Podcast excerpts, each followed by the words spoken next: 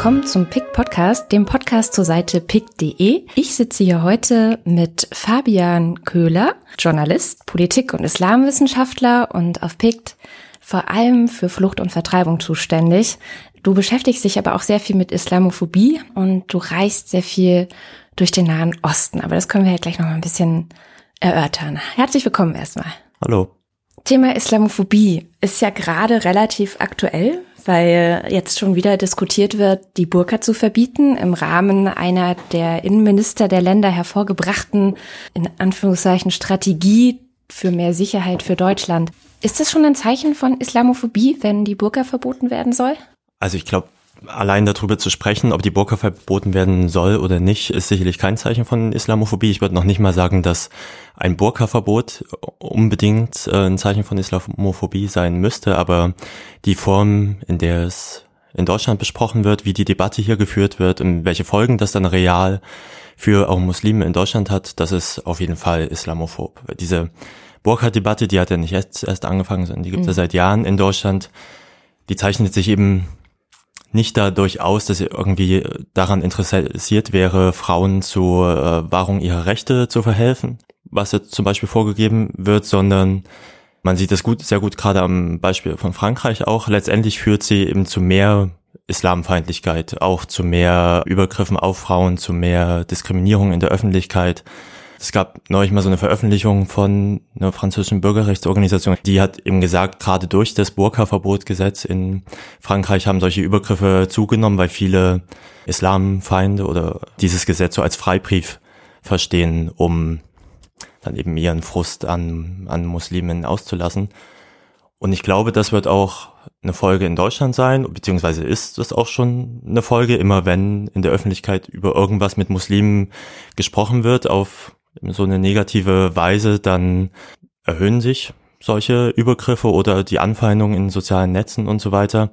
Und so gerade, also die Burka-Debatte ist eigentlich ein ganz gutes Beispiel, weil man da an so vielen Stellen sehen kann, dass es eigentlich an dem eigentlichen Ziel, weiß ich, Emanzipation zum Beispiel von mhm. Frauen, völlig vorbeigeht. Die äh, Debattenführer, nehmen wir irgendwelche CDU-Politiker, die haben einfach überhaupt gar keine Ahnung davon, warum jemand eine Burka trägt, wie das äh, kulturell und historisch zustande kam, welche Strategien es schon gibt, um solche Tendenzen innerhalb der islamischen Welt dann zum Beispiel wieder rückgängig zu machen, liberaleren Islam zu propagieren.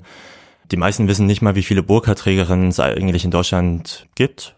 Ja, das sind eben alles so Indikatoren, die darauf hindeuten, dass es letztendlich eben um was anderes geht mhm. als die irgendwie Emanzipation von Frauen und ähm, das ist genau das Gegenteil, nämlich dieses Klischee der unmündigen und unterdrückten Muslima irgendwie weiter zu verbreiten, zu zelebrieren, unter dem dann letztendlich nicht nur die paar hundert Burka-Trägerinnen oder Niqab-Trägerinnen in Deutschland leiden, sondern im Endeffekt alle Kopftuch tragenden Muslimen oder alle, alle Muslimen an sich. Mhm.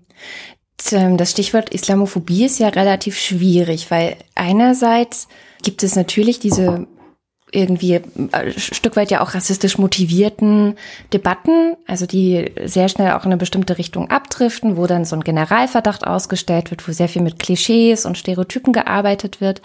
Und andererseits gibt es ja auch innerhalb des Islam Menschen, die sich für Emanzipation im Islam einsetzen, für einen moderneren, liberaleren Islam, die sich für die ähm, gleichen Rechte der Frauen im Islam einsetzen und die ja auch hierzulande sagen, wir dürfen den Islam jetzt auch nicht zu sehr schonen als, als ähm, Religion. Wir dürfen nicht schweigen und weggucken, wenn Dinge passieren, die falsch sind. Wo würdest du da die Grenze ziehen? Also wo ist die Grenze zwischen, sage ich mal, Religionskritik, die ja auch immer irgendwie eine Art von Berechtigung hat. Also das Christentum dürfen wir auch einfach kritisieren. Was schimpfen wir immer alle über den Papst oder die katholische Kirche?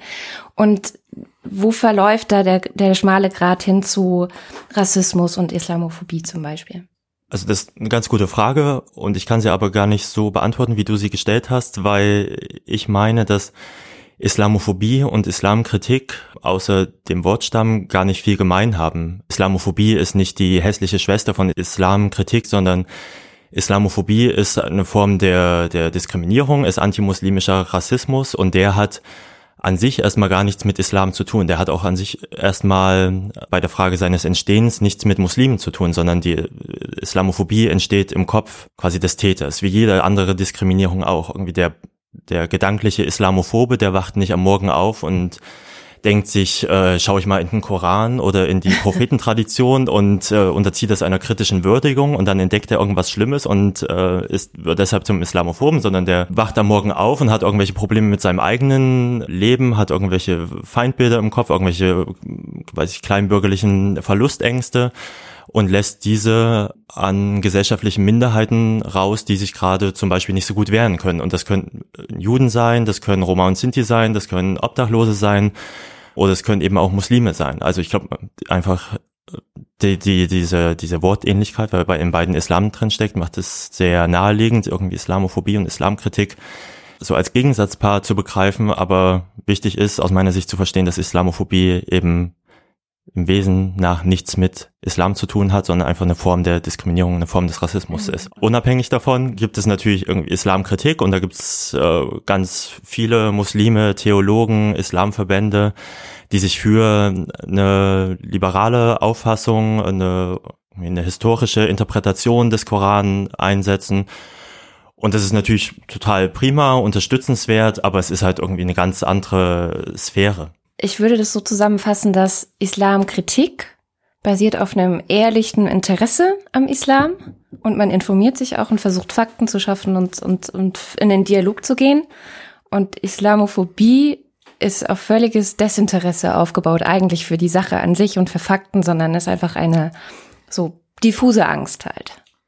Ja, ja, ja, man kann es schon dahingehend so begreifen, dass Kritik immer einen, ein Interesse am Islam irgendwie zugrunde legt. Mhm. Islamophobie äh, haben in der Regel haben die wahrscheinlich kein Interesse am Islam, sondern an irgendwelchen sozialen, kulturellen Phänomenen in unserer Gesellschaft. Und ich glaube, das kann man zum Beispiel auch ganz gut an diesen andauernden neuen Islamdebatten festmachen, wie gerade diese mhm. Burka-Debatte, die für die aller, aller, allergrößte Mehrheit der muslimischen Community überhaupt gar keine Relevanz hat. Also 99,9 Prozent äh, der Muslime in Deutschland verschleiern nicht ihr Gesicht.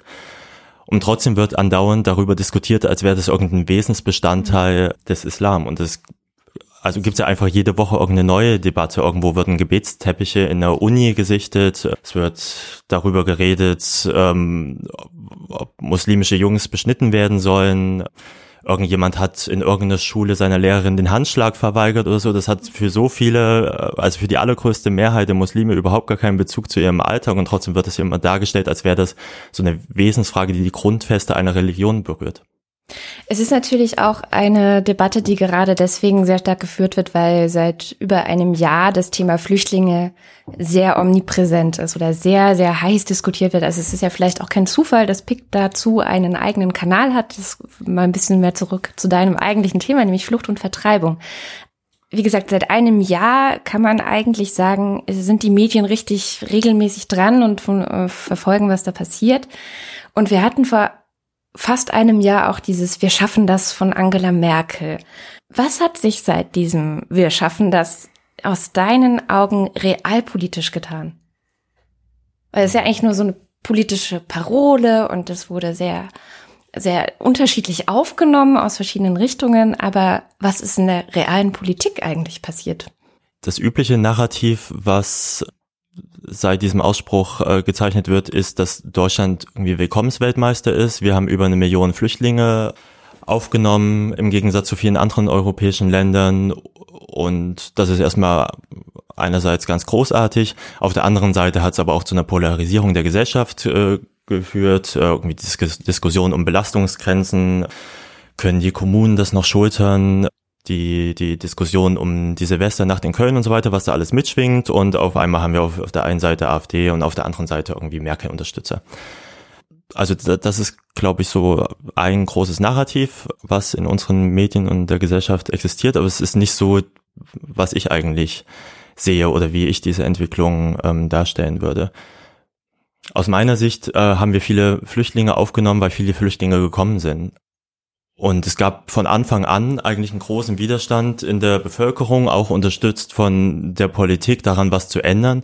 Und es hat nun mal eine Weile gedauert, bis wir irgendwie die Zäune bauen konnten und die Flüchtlingsabkommen mit den umliegenden Ländern, also Türkei und jetzt wird auch mit Libyen drüber diskutiert, ähm, bis wir diese Flüchtlingsabkommen abschließen konnten, um unsere europäische Abschottungspolitik irgendwie zu perfektionieren, so dass nicht mehr diese vielen Flüchtlinge ins Land kommen. Du würdest sagen, die eigentliche Realpolitik ist eine Abschottungspolitik und keine genau, Willkommenspolitik. Wenn man sich ähm, anschaut, was realpolitisch umgesetzt wurde, dann ist die jetzige Asylpolitik eigentlich so restriktiv, wie sie noch nie in der deutschen Geschichte war. Also wenn jetzt ein Flüchtling irgendwo auf der Welt nach Deutschland kommen will, sind seine Chancen so schlecht, wie es überhaupt noch nie äh, in den letzten Jahrzehnten war. Es gibt alle paar Wochen irgendeine neue Asylrechtsverschärfung, irgendwelche neuen Integrationsgängelungsgesetze gegenüber Migranten und gleichzeitig wird die gesellschaftliche Debatte um Flüchtlinge aus meiner Wahrnehmung nach immer weiter nach rechts verschoben, insgesamt. Es gibt nicht nur diese Polarisierung, die gibt es natürlich auch, aber allein der Umstand, dass sich die, die große Masse der Medien, der Gesellschaft, die sich für Flüchtlinge interessieren, nur noch um diesen Merkel-Ausspruch positionieren. Eigentlich ist die Frage nicht, bin ich für Flüchtlinge oder gegen, sondern bin ich für diese Flüchtlingspolitik, die für, äh, für die Angela Merkel steht, oder bin ich irgendwo rechts davon? Aber es gibt eigentlich gar keine Kritik von links mehr an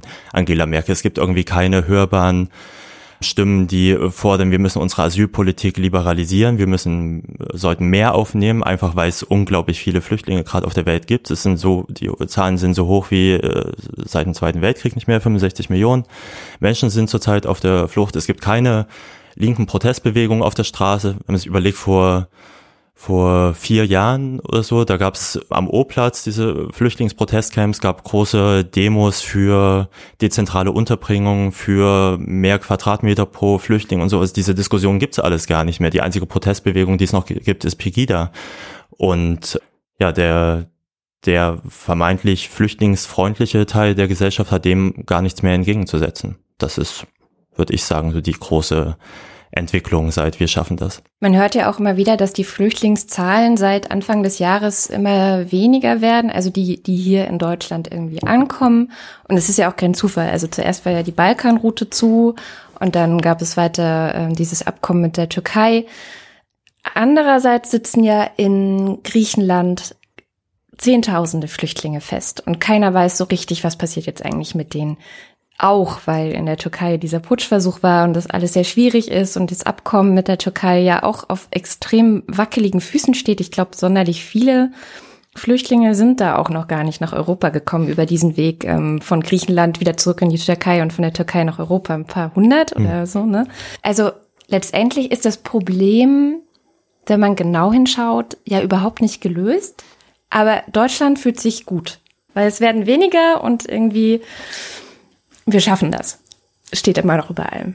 Also aus Sicht der meisten Deutschen ist das Problem sicherlich gelöst, würde ich sagen, weil das Problem nie als als humanitäres Problem wahrgenommen wurde. Das Problem war nicht, dass 65 Millionen Menschen auf der Welt vor Krieg, Armut, äh, Terror, Vertreibung und so weiter fliehen, sondern das Problem war, dass wir unsere Turnhallen nicht benutzen könnten für einen Schulunterricht, äh, um ein Beispiel zu nennen. Und aus dieser Perspektive heraus ist das Problem offenbar gelöst. Hat Thomas de Maizière vor ein paar Wochen gesagt, dass so sinngemäß, dass die Flüchtlingskrise überstanden ist. Allein so eine Aussage, das habe ich auch in einem Pick geschrieben, zeigt irgendwie den völligen moralischen Kollaps eigentlich diese Diskussion, dass man eine Politik, die dazu geführt hat, dass äh, im letzten Jahr 5000 Menschen im Mittelmeer ertrunken sind, dass, äh, was weiß ich, wie viele Zehntausende in den den Herkunftsländern äh, sterben, weil sie keine Fluchtmöglichkeiten haben, dass man das auf diesen irgendwie marginalen Erfolg oder irgendwie Wohlstandsgewinn oder was auch immer, äh, den wir hier in Deutschland dadurch erleben, äh, reduziert. Ja, mit Thomas de Maizière hast du, glaube ich, sowieso so ein, für den hast du so ein bisschen so ein Fable, hatte ich den Eindruck, als ich mir deine Picks auch angeguckt habe. Was ist das, was ist das Problem? Was ist mit dem Mann? Ja, der Mann ist natürlich in erster Linie unser Innenminister und äh, dadurch zuständig für die Flüchtlingspolitik. Deshalb hat er qua Amt schon mal die Arschkarte gezogen. Der spielt die Arschkarte aber natürlich auch immer wieder aus und deshalb kritisiere ich ihn auch gerne. Ein, ein Kritikpunkt habe ich ja gerade schon genannt. Aber was de Maizière aus meiner Sicht auch auszeichnet, ist, dass er eigentlich so einer der Haupt sagen wir mal, staatlichen Protagonisten dieses Rechtsrucks ist. Irgendwie viele, viele Arten der Kommunikation, Politikvermittlung, die man, glaube ich, vor ein paar Jahren in Deutschland noch nicht so kannte, die hat er irgendwie etabliert. Also man spricht da irgendwie im Kontext des Brexit oder ähm, im Hinblick auf US-amerikanischen Wahlkampf und Trump davon, dass das immer mehr mit Lügen Politik gemacht wird, dass es nicht mehr um politische Fakten geht und irgendwie so der Vertreter von diesem Politikstil in Deutschland ist auf jeden Fall Thomas de Maizière. Am bekanntesten ist irgendwie diese 70 Prozent Attest-Verschwörung von ihm geworden, also wo er so sinngemäß gesagt hat, dass es nicht sein kann, dass 70 Prozent der Flüchtlinge von Ärzten äh, krankgeschrieben werden, um Abschiebungen zu verhindern. Und daran stimmten eigentlich also ganz viele Sachen nicht, nämlich erstens, es werden nicht 70 Prozent krankgeschrieben. Die FAZ hat mal nachrecherchiert und hat rausgefunden, es sind, also belegen lassen sich nur ein Prozent. Wahrscheinlich sind es mehr, weil die Statistiken noch nicht so äh, lang zurückreichen, aber es sind auf jeden Fall wesentlich weniger als 70 Prozent. Die Zahl hatte er ja. sich auch einfach ausgedacht letztendlich. Genau, ne? das, äh ein Sprecher wurde dann danach äh, darauf angesprochen und der konnte auch nicht sagen, woher die Zahl kommt. Zum Zweiten ist, ist diese These Quatsch, weil es, es suggeriert, dass es irgendwie so eine Verschwörung zwischen Ärzten und Flüchtlingen ähm, gibt, die äh, so eine große, weiß ich, Ärzte-Mafia gibt, die dafür sorgt, dass, dass Flüchtlinge nicht abgeschoben werden. Und zum Dritten ist diese Aussage Quatsch, weil es sehr wohl sein kann, weil zum Beispiel Psychotherapeuten gesagt haben, dass 50 bis 70 Prozent der Flüchtlinge traumatisiert sind. Das heißt, sie werden nicht krankgeschrieben, wie Thomas de Maizière gesagt äh, hat, aber sie hätten allen Anlass dazu, krankgeschrieben zu werden. Naja, das war ist nur ein, also das größte Beispiel für, für diese Politikstil mit Falschbehauptungen, politische Themen zu setzen und die dann letztendlich natürlich auch zu Gesetzen führen. Anderes Beispiel war dass irgendwie die Integrationspolitik vor allem an integrationsunwilligen Flüchtlingen scheitert, aber da belegen auch Zahlen von seiner eigenen Behörde, dass es vor allem daran scheitert, dass es zu wenig Integrationskurse gibt. Denn in irgendeiner Talkshow hat er mal erzählt, dass Flüchtlinge massenhaft in Taxis durchs Land reisen und sich der Residenzpflicht entziehen, was auch nicht stimmt. Ah ja, und ein drittes Beispiel war, dass ganz viele Nicht-Syrer ihre Pässe fälschen und sich aus Syrer ausgeben, wo dann selbst das Bundesministerium für Migration und Flüchtlinge intervenieren musste und gesagt hat, ne, wir haben hier so ein paar hundert Pässe rumliegen, wo das der Fall ist, aber das ist halt einfach irgendwie keine relevante Zahl. Und das alles ist halt irgendwie nicht der, der, nicht nur der Dämlichkeit von irgendeinem äh, äh, Minister geschuldet, der vielleicht seinem Amt nicht gewachsen ist, sondern ich meine, das hat halt das ist, äh, da steckt eine Strategie dahinter, weil ähm, letztendlich solche Behauptungen, auch wenn überhaupt nichts da dran ist, bei vielen Menschen in Deutschland halt hängen bleiben und regelmäßig ein paar Wochen später dann die nächste Asylrechtsverschärfung ansteht, die mit solchen Argumenten dann in der Bevölkerung halt auch durchgesetzt wird oder um Sympathien dafür geworben wird. Ja, es ist ja tatsächlich so ein bisschen die, die Art und Weise, Politik zu machen, wie man sie von Trump sehr stark kennt. Ich habe einen Pick bei dir gefunden, der hat gesagt, Islamisierung hilft gegen Rassismus. Kannst du mir das erklären, wie das gehen soll? Ja, es war ein bisschen zugespitzt, auf jeden Fall, damit die Leute auch draufklicken. Also man kennt ja aus Deutschland, also vor allem aus Sachsen, das Phänomen, dass vor allem dort Leute was gegen Ausländer, Migranten, Flüchtlinge, Muslime haben, wo es besonders wenig Ausländer, Migranten, Flüchtlinge, Muslime gibt. Und bei diesem Pick ging es um irgendeine europaweite Studie, ich weiß jetzt nicht mehr, wer die durchgeführt hat, die diesen Zusammenhang eben auch europaweit bestätigt hat. Also es gibt besonders also ich glaube, es ging um die Verknüpfung von Terrorangst und äh, irgendwie Flüchtlinge, ob die Leute glauben, dass mehr Flüchtlinge zu mehr Terror führt. Und besonders viele der Befragten ähm, haben dieser These zugestimmt in Ländern, wo es halt besonders wenig Flüchtlinge äh, gibt. Und es gab dann noch eine ähnliche Frage, die sich um, in der es um Muslime ging. Und da war dieser Zusammenhang auch festzustellen. Wenn man diesen Zusammenhang umkehrt, kann man zu der These kommen, dass ähm, wenn man Rassismus bekämpfen will, man dafür sorgen sollte, sollte, dass möglichst viele Migranten oder Muslime, Flüchtlinge in einem Land oder einem Bundesland, einer Stadt leben. Dadurch kam diese These zustande von Islamisierung hilft gegen Rassismus, aber das ist eigentlich nicht nur eine provokante, irgendwie zugespitzte, catchy These, sondern ein Stück weit, finde ich, ist da auch was Wahres dran. Insofern, dass ich glaube, dass wirklich eine Gesellschaft bereichern kann und auch das individuelle Leben von Menschen bereichern kann, wenn sie sich nicht damit abfinden, hier in so einer irgendwie kulturellen deutschen Einheitskultur äh, zu leben, sondern dass man einfach irgendwie ein entspannteres, glücklicheres, pluralistischeres Leben führen kann, wenn man äh, wenn man sich darauf einlässt, dass es eben auch was anderes zu essen gibt, dass auch andere Sprachen gesprochen werden können, dass auch Leute andere Dinge auf dem Kopf tragen, als man das irgendwie von klein auf gewohnt ist. Sprichst du da auch aus eigener Erfahrung? Ich hatte ja erzählt, du reist auch ähm, häufiger in den Nahen Osten. Das heißt, du umgibst dich ja sehr häufig, nehme ich an, mit Menschen, die muslimischen Glaubens sind. Und was macht das dann mit einem? Also was macht das mit dir? Warum bist du da so entspannt? Weil der Nahe Osten gilt ja auch hier als, würde ich mal sagen, dem, wenn man jemanden fragen würde, und hast du Lust, morgen mal in den Nahen Osten zu reisen, würden die meisten sagen, äh, nee, danke, und angstvoll den Schwanz einziehen.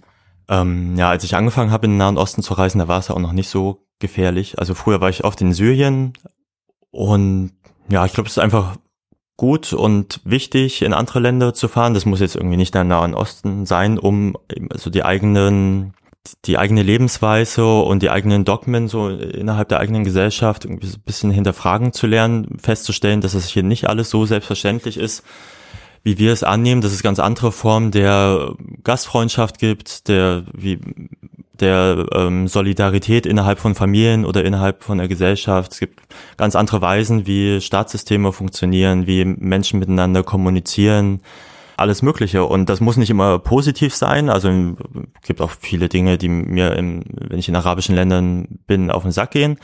Aber es hat dahingehend doch immer irgendwie eine gute Wirkung, dass man lernt, das alles so ein bisschen zu relativieren und nochmal mit einem neuen, frischen Blick auch auf das zu sehen, was was in Deutschland eben so selbstverständlich ist.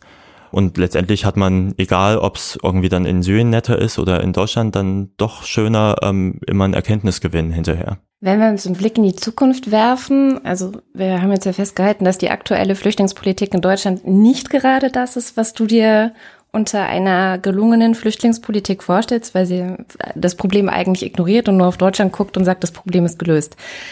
Wie würdest du es dir denn wünschen? Gibt es irgendwelche Beispiele vielleicht auch, die es anders machen, die es besser machen? Was, hm. und, und wie misst sich Erfolg eigentlich in dieser Frage? Also die beste Flüchtlingspolitik wäre natürlich eine Politik, die bewirkt, dass man keine Flüchtlingspolitik mehr braucht. Das nur so vorangeschickt, also Fluchtursachen bekämpfen. Gut, das Aber, hören wir ja auch sehr oft aus den Mündern von sehr vielen Politikern. Ja, ja. Aber die beste Flüchtlingspolitik ist vielleicht auch tatsächlich eine Flüchtlingspolitik, die keine Flüchtlingspolitik ist. Nehmen wir mal wieder Syrien als, als Beispiel. Syrien war ja nicht immer ein Herkunftsland von Flüchtlingen, sondern lange, lange Zeit auch ein Aufnahmeland von Flüchtlingen. Und äh, während des Irakkriegs hat Syrien, glaube ich, zwei Millionen irakische Flüchtlinge aufgenommen. Das sind zehn Prozent der Bevölkerung. Wenn man es noch mit äh, in Relation zur Wirtschaftskraft setzt, dann käme man bei noch viel mehr raus, wenn man es mit Deutschland dann vergleicht. Und es gab da keine Anti-Flüchtlings-Protestbewegung. Es, es gab keine geschlossenen Grenzen. Es wurden, es gab irgendwie keine brennenden Flüchtlingsunterkünfte, sondern es gab eine riesige Solidarität in der Bevölkerung. Es war irgendwie völlig selbstverständlich, dass man irgendwie den Nachbar, den Menschen im Nachbarland hilft. Also so habe ich das auf jeden Fall wahrgenommen, als ich zu der Zeit mehrmals in Syrien war. Und das ist, glaube ich, also zum einen irgendwie so eine Mentalitätsfrage, Identitätsfrage auch, weil man sich dort natürlich den Menschen im Irak näher fühlt, als das bei uns und Syrien ist. Es ist aber auch eine Frage so der Politikvermittlung, weil es dort nie zur Debatte stand, ob man mit Flüchtlingen irgendwie anders umgeht. Wenn Iraker nach Syrien gekommen ist, dann ist er nicht in die Turnhalle gegangen und musste dort irgendwie ein halbes Jahr lang äh, nichts tun, sondern der hat sich halt einen Job gesucht und eine Wohnung. Und ich glaube, dass unsere Flüchtlingspolitik mit dieser Heimunterbringung und mit diesen unterschiedlichen Rechts, Rechts, Rechtsstati, Rechtsstatu, wie auch immer, die Probleme von morgen natürlich äh, erst recht generiert äh, mit Ghettobildung und Integrationsproblemen und so weiter. Also ich glaube, dass viele Probleme erst gar nicht entstehen würden, wenn man diesen äh, Menschen, die wir irgendwie nur als Flüchtlinge wahrnehmen, einfach irgendwie auf Augenhöhe gegenübertreten würde und viel selbstverständlicher mit denen umgehen würde, auch, also nicht nur in, in so einer zwischenmenschlichen Hinsicht, sondern auch in der politischen Hinsicht. Also gar nicht im Sinne von gar nicht von groß von Flüchtlingen sprechen und die anders behandeln, also sozusagen ähm, Menschen zweiter Klasse ja auch so ein Stück weit, die nicht teilhaben können in der Gesellschaft, sondern gleich einfach rein in die Gesellschaft und gucken, was können sie leisten, wie können wir ihnen irgendwie sprachlich oder sonst wie Unterstützung ja. geben. Also ich denke, dass viele diese Probleme, die wir mit dieser sogenannten Flüchtlingskrise assoziieren, auch nicht dadurch zustande kommen, dass dass es real diese Probleme gibt, sondern wir, äh, wir nehmen die wahr, weil wir anderen darüber reden. Über mhm. Integrationsprobleme, über sexuelle Übergriffe, über was hat da irgendwo ein Flüchtling in irgendeiner Sauna gemacht oder so. Und deshalb haben natürlich Menschen tatsächlich dann irgendwann real das Gefühl, äh, dass sie bedroht werden und dass sie übergangen werden und dass ihnen was weggenommen wird. Aber real ist es für 99 Prozent der deutschen Bevölkerung überhaupt nicht der Fall. Die meisten mussten nicht auf ihren Turnunterricht äh, verzichten. Die meisten, äh, bei denen wurden nicht am Wohnungsmarkt übergangen. Die wurden auch nicht auf der Straße angegriffen, sondern sie hören den ganzen Tag nur irgendwie diese Debatte, dass Flüchtlinge immer irgendwie so als Problem dargestellt werden. Und irgendwann glauben sie halt daran. Ist es denn mit Zahlen belegt, dass Flüchtlinge zum Beispiel krimineller sind als Deutsche? Na, das ist eine schwierige Frage. Also es gibt keinen, keinen eindeutigen statistischen Beleg. Es gab vor ein paar Wochen das so ein größeres Dokument vom Bundeskriminalamt und bei dessen Vorstellung oder auf irgendeine Interviewanfrage hin hat die Sprecherin gesagt, dass es diesen Zusammenhang nicht gibt, also dass Zuwanderer nicht krimineller sind als Deutsche. Andere haben das dann aber hinterfragt in irgendwelchen Medien. Also die Statistik sagt zumindest nicht eindeutig, dass es so ist andere, es gibt so, so eine längere Langzeituntersuchung, Metastudie, ähm, die vor ein paar Jahren mal erschienen ist über Kriminalität bei Migranten. Und der meinte auch, es gibt so pauschal diesen Zusammenhang nicht. Es gibt bei bestimmten Straftaten, oder bei bestimmten Straftaten sind äh, bestimmte Migrantengruppen überrepräsentiert. Bei anderen Straftaten sind sie zum Beispiel aber unterrepräsentiert. Zum Beispiel türkische Frauen klauen weniger als äh, deutsche Frauen. Und natürlich sind Migranten überrepräsentiert bei migrantenspezifischen Delikten, also oder ähm, Straftaten, die es für Deutsche halt einfach nicht gibt. Also ein Deutscher kann nicht gegen die Residenzpflicht verstoßen zum Beispiel. Mm. Verstehe. Das heißt, da muss man einfach ganz genau hinschauen, bevor man da irgendwie versucht, Pauschalurteile zu fällen. Ich denke, man sollte grundsätzlich immer genau hinschauen. Das haben wir heute gelernt. Und wir haben auch gelernt, dass Islamisierung gegen Rassismus hilft. Ich bedanke mich sehr herzlich bei Fabian Köhler, den ihr alle auf pick.de lesen und äh, auch abonnieren könnt. Der Kanal heißt Flucht und Vertreibung. Ja, herzlichen Dank für das wirklich interessante Gespräch. Vielen Dank auch.